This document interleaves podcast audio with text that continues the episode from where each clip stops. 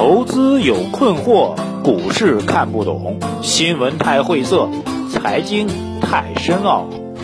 每天拿出五分钟，马洪曼博士为您闲话家常，答疑解惑。欢迎收听《财经老马日日评》。好，各位尊敬的《财经老马日日评》的听众朋友们，大家收盘好啊！今天的心情应该还好吧？呃，毕竟指数终于在之前的惨烈的暴跌之后啊，今天终于是站到了四千点的上方啊，所以又是一个呃反弹以来的一个可以纪念的一个日子吧啊。之前听到我的观点，在三千七、三千八建仓的朋友们，应该理论上应该解套了啊，这个所以。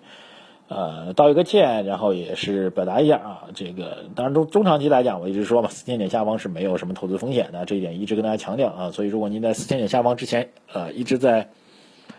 补仓来降低成本的话，那现在应该有盈利了哈。当然，今天消息面吧，啊，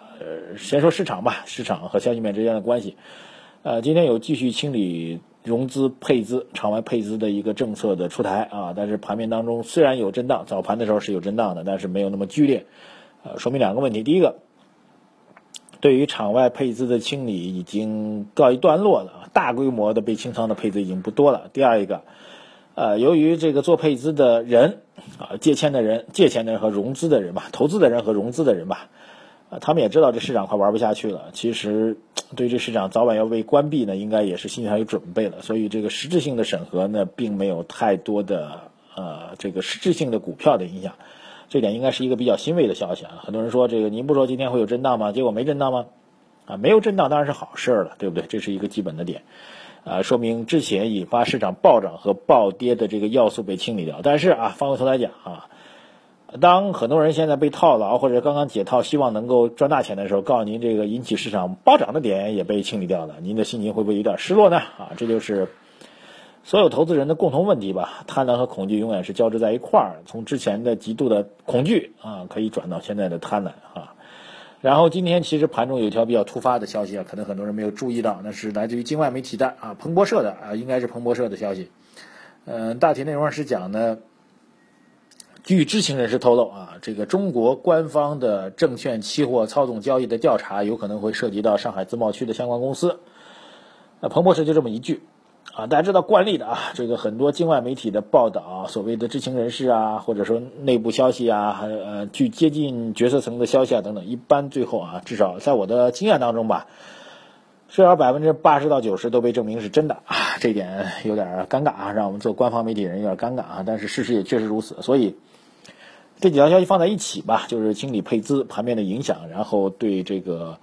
违规的证券交易的行为的查处放在一起的话，让我们比较明确的看到了监管部门其实对于场外配资过度的融资行为开始进行了比较严厉的动作，啊，也就意味着这个市场的弹簧从这次的股灾开始就因为撤掉了，弹簧嘛就是压下去也很爽，弹起来也很痛苦啊。压下去的时候很痛苦，弹起来觉得很爽。这个弹簧你没撤掉，这是一个比较大的一个市场的变化。所以现在对于市场，其实核心上来讲呢，大概就这么几点。呃，第一点呢，就是早上最近跟大家一直重复的啊，护盘的动作短期不会撤掉的啊。各位相信啊，国家队啊，不是中国男子国家足球队，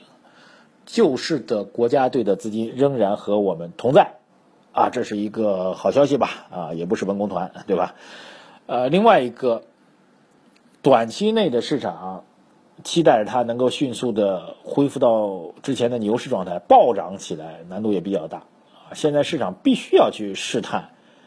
尝试着试探，而且我觉得这种尝试会是多次的尝试，去尝试的试探这个之前的四千五百点的正幅顶。这是中国股票市场当中从来没有过的一个概念，正负顶的概念，就明确告诉你，到四千五百点，我们国家队的资金是可以减仓的。这个在中国资本市场历史当中是前所未有的。所以，这个正负顶究竟如何去把把它慢慢的突破掉？当然呢，也不排除采取快速的、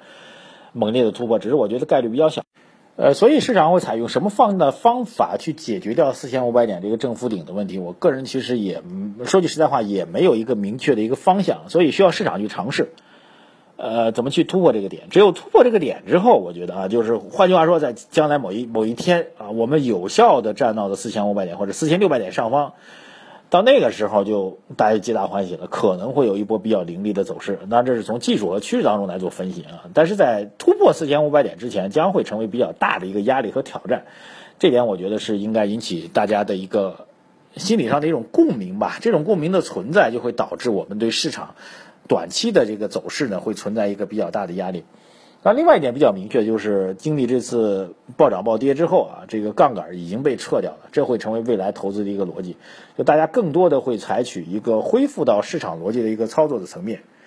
呃，然后其他的消息层面呢，其实今天有一个关于高速公路的消息啊，就是高速公路的核心呢，就是哎，以前我们高速公路不是有一个这个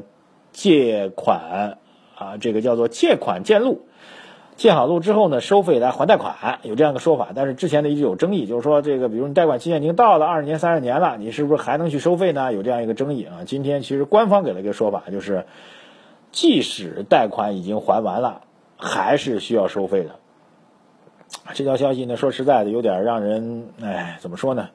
本人写过类似的很多的文章啊，就是。你有贷款时候的收费的标准啊，即便我们想到你将来有一个这个高速公路的一个维护的一个成本，但是有贷款时候的巨大的财务成本和需要维护这个高速公路正常运转的一个维护成本，两者相比较差别很大。所以怎么能够既要告诉公众，我这个高速公路贷款还完之后，我还有个维护的成本，这个成本需要继续来收费的。同时要告诉大家，这个收费跟之前的收费是不一样的，需要把价格上当中做一个调整。当然，很明显，这种调整就降价了。那这个我觉得应该在这个行政文件当中应该是有所说明的。否则，今天您看到了高速公路股票的大涨的同时，您实在是会对这种行政管理方面的技巧方面的失责啊，这个失去一个基本的管理的一个能力，没有正面回应回应公众所关切的事情和角度。产生一定非常遗憾的一个感觉，所以我觉得这可能会是一个比较尴尬的一个事情。此外呢，另外一条消息呢，我觉得应该引起大家关注的就是，我昨天提到的猪肉价格创出三年以来的新高，这个事情呢将会成为，呃，未来的 CPI 当中一个重大的压力。今天央行做了一个逆回购啊，大概是三百五十亿七天期的逆回购，然后今天有两百亿的逆回购到期，所以央行呢继续采取了一个。资金宽松的一个货币政策啊，在一个短期的一个公开市场当中采取的一个宽松的货币政策。那总体上来讲吧，我觉得今天还是应该可以值得纪念的一天啊，四千点被踩在了脚下啊，然后期待或者担忧当中的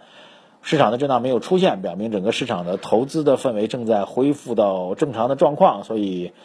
再次祝贺大家吧，能够投资能够慢慢的恢复到正常的趋势当中来。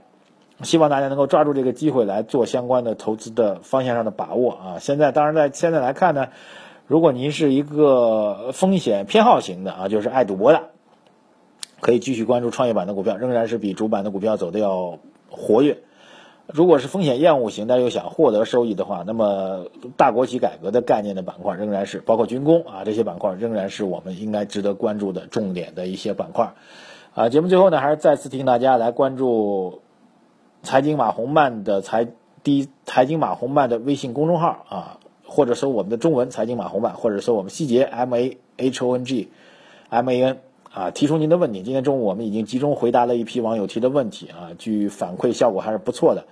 你有任何的关于经济财经方面的困惑和问题，都可以提出来。我会在明天中午啊，就日后的中午当中啊，每天的中午当中来集中回答大家的问题。加我们的微信公号啊，然后呢参与我们的活动的互动啊。之后呢还会有大量的到我们节目现场，比如《头脑风暴》《纯享人生》节目现场来观摩，